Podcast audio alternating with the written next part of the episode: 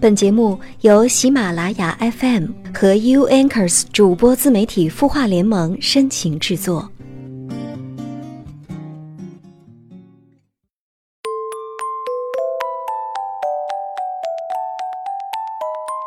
嗨，好久不见，这里是有心事，我是 U Anchors 主播自媒体孵化联盟的主播小米，感谢你听到我。如果你想联系我的话，可以在微信添加朋友这一栏当中输入 m m z y 幺零三幺，找到靡靡之音，直接关注留言就可以了。我们首先还是来看一下清音的微信公众号的后台，有一位 QMC 的，他告诉我说：“小米你好，我跟我男朋友是异地，我一个月去找他一次。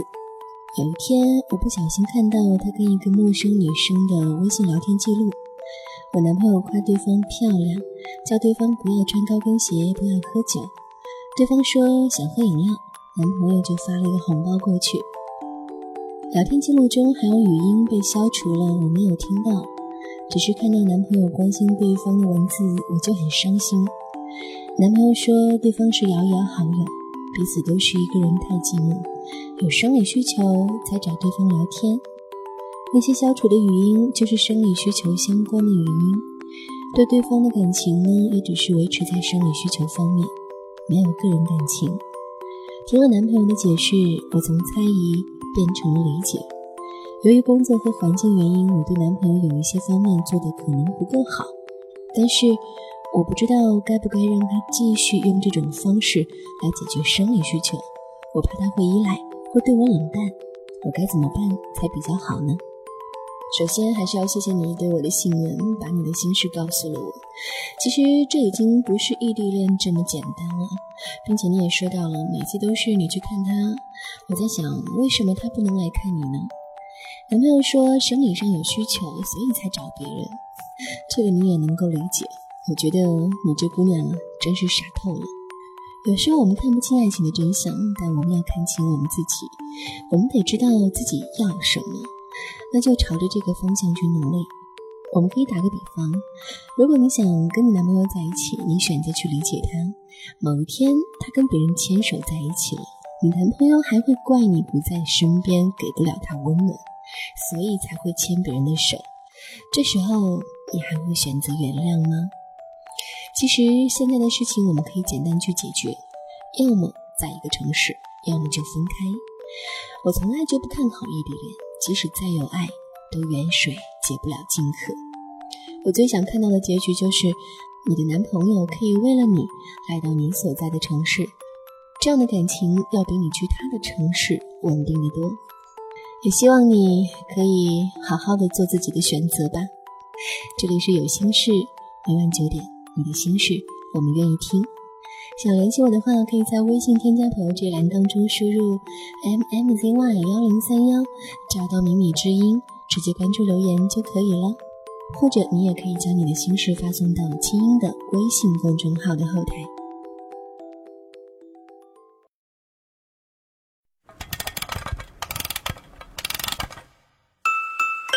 他的故事，你的心事，我们愿意倾听。欢迎添加微信公众号“清音青草”的青没有三点水，音乐的音，说出你的心事。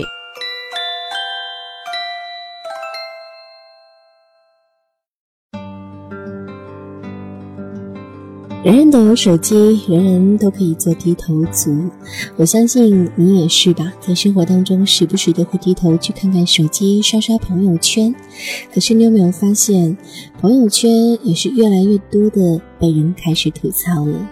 所以今天节目当中，我们来和各位分享这篇文章：我为什么不看你的朋友圈？I met you in Barcelona. You just stood there in the rain. 这是一件真实的事情，所以在我决定写这篇文章之前，我那位朋友的朋友圈已经被我屏蔽了。说起来，朋友圈这两年遭到越来越多的吐槽，也不是空穴来风。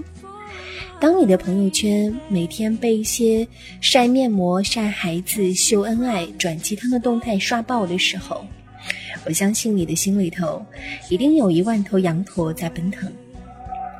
我特意看了一下我的微信好友人数，目前截止一共是二百二十四位好友，除了亲朋好友还有同学以外，剩下的基本就是搞文学这一块的，有作者也有编辑，还加了二十来个读者，屏蔽人数是两个，一个是我开头说的那位朋友，我设置了不看他的朋友圈，还有一位就是发招聘信息的。类似于朋友圈的感情网，或许我应该庆幸我朋友圈没有做微商的，不然呢，人数可能会增加。通过上面的数据，或许可以看出来我对朋友圈的包容度算是比较高的。可是今天早上却被那位平时没怎么说过话的朋友惹恼了。这位朋友是去年冬天在一个文学比赛的贴吧里认识的，二十多岁。去年夏天刚毕业，现在呢在一家杂志社做美编。以前偶尔在朋友圈发一些原创的随笔，挺受人喜欢的。我也时不时会给他点个赞或者评论一下。但是情人节以后，这位朋友的朋友圈却变味了。先是发一些情意绵绵的纯文字朋友圈。后来呢，又在文字下面配几张健身、喝茶、看报纸之类的高逼格的照片，反正就是怎么文艺怎么来。看样子是有喜欢的女生了，这都无可厚非。毕竟我也理解他想把好的一面展示给喜欢的人看的心情，可能还要挑个对方不会错过的时间，比如在他发完朋友圈后十分钟左右，自己也发一张。这样，他在看评论和点赞的时候，就能看到自己的朋友圈了。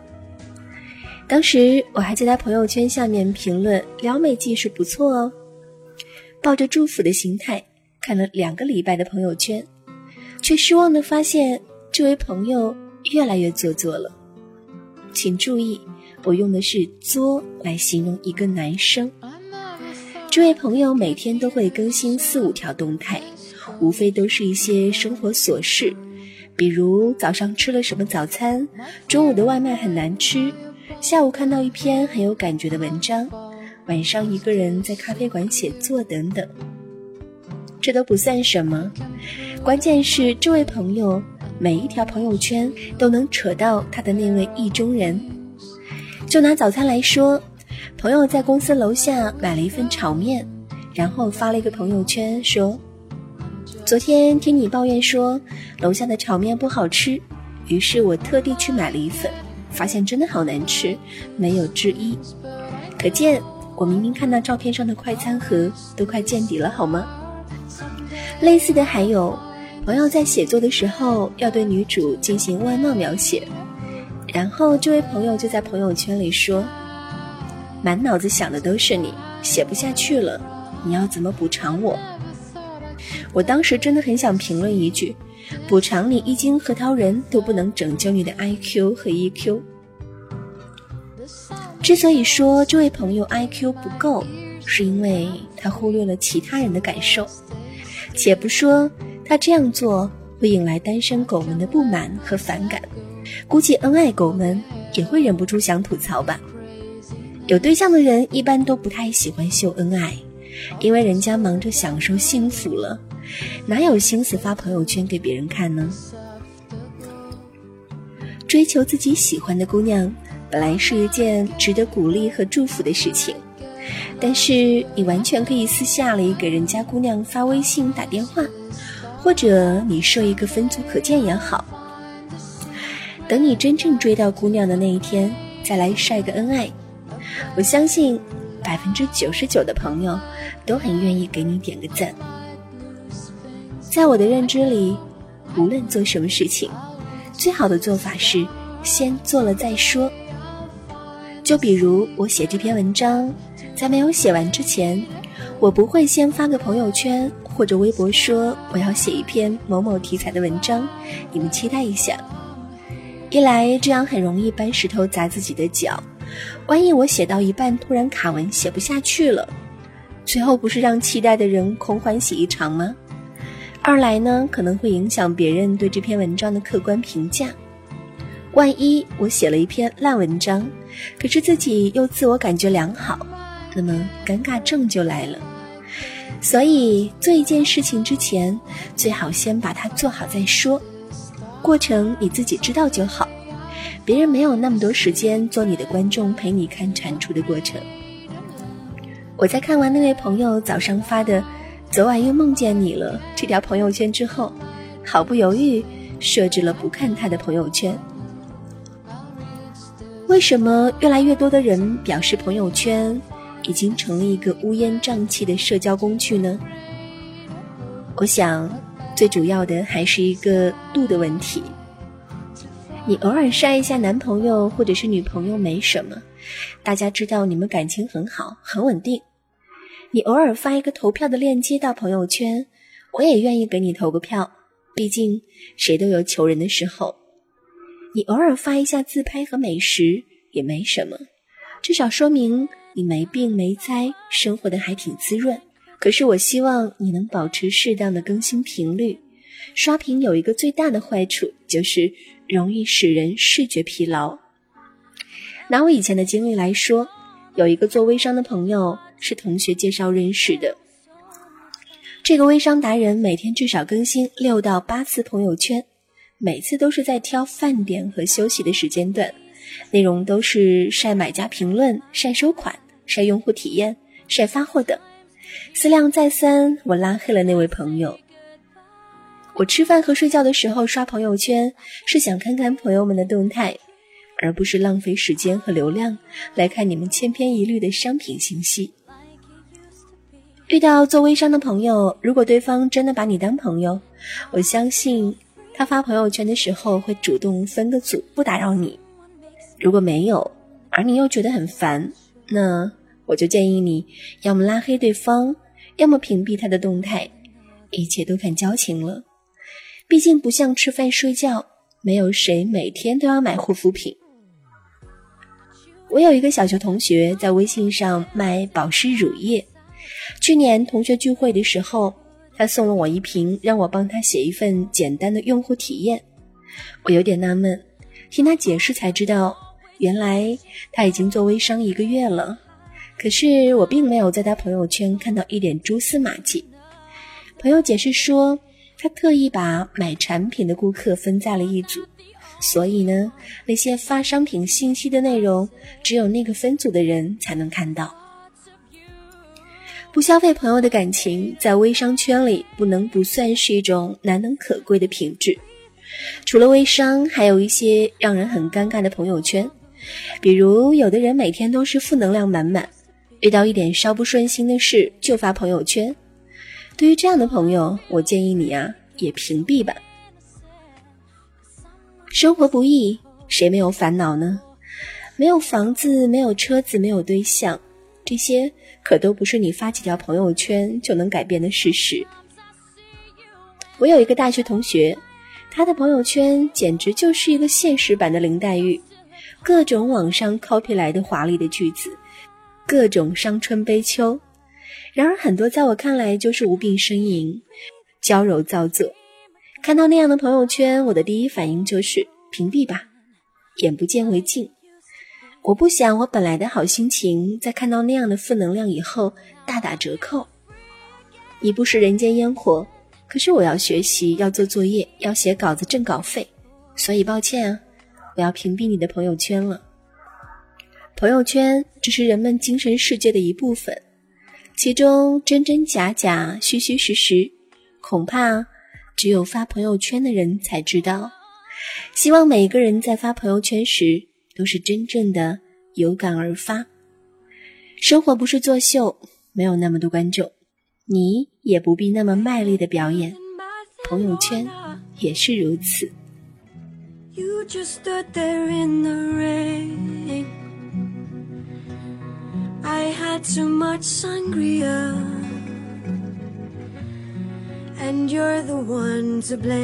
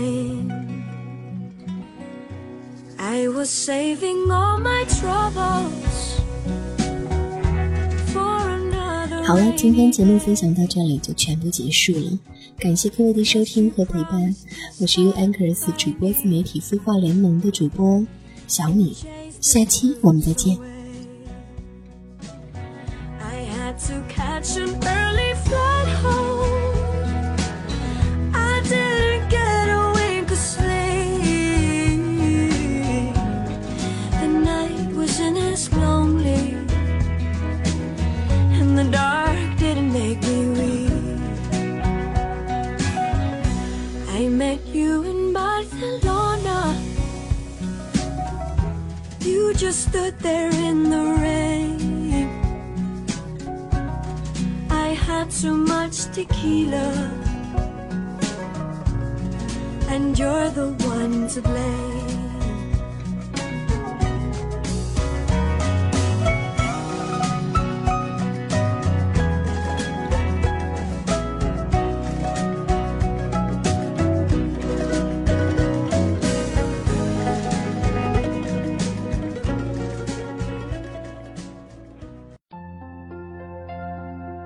你会失眠吗？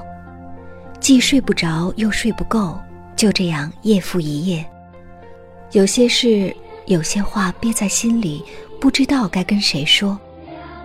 每天晚上九点，如果你有心事，我们愿意倾听。我们是 U Anchors 主播自媒体孵化联盟，祝你晚安，好梦。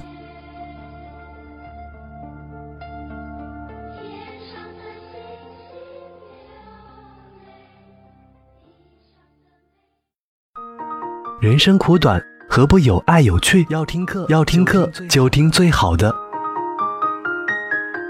二零一六清音魔法学院心灵成长系列培训强势来袭。人生苦短，何不有爱有趣？要听课就听最好的。关注微信公众号“清音”，回复“学院”，即刻加入，带你发现更好的自己。发现更好的自己。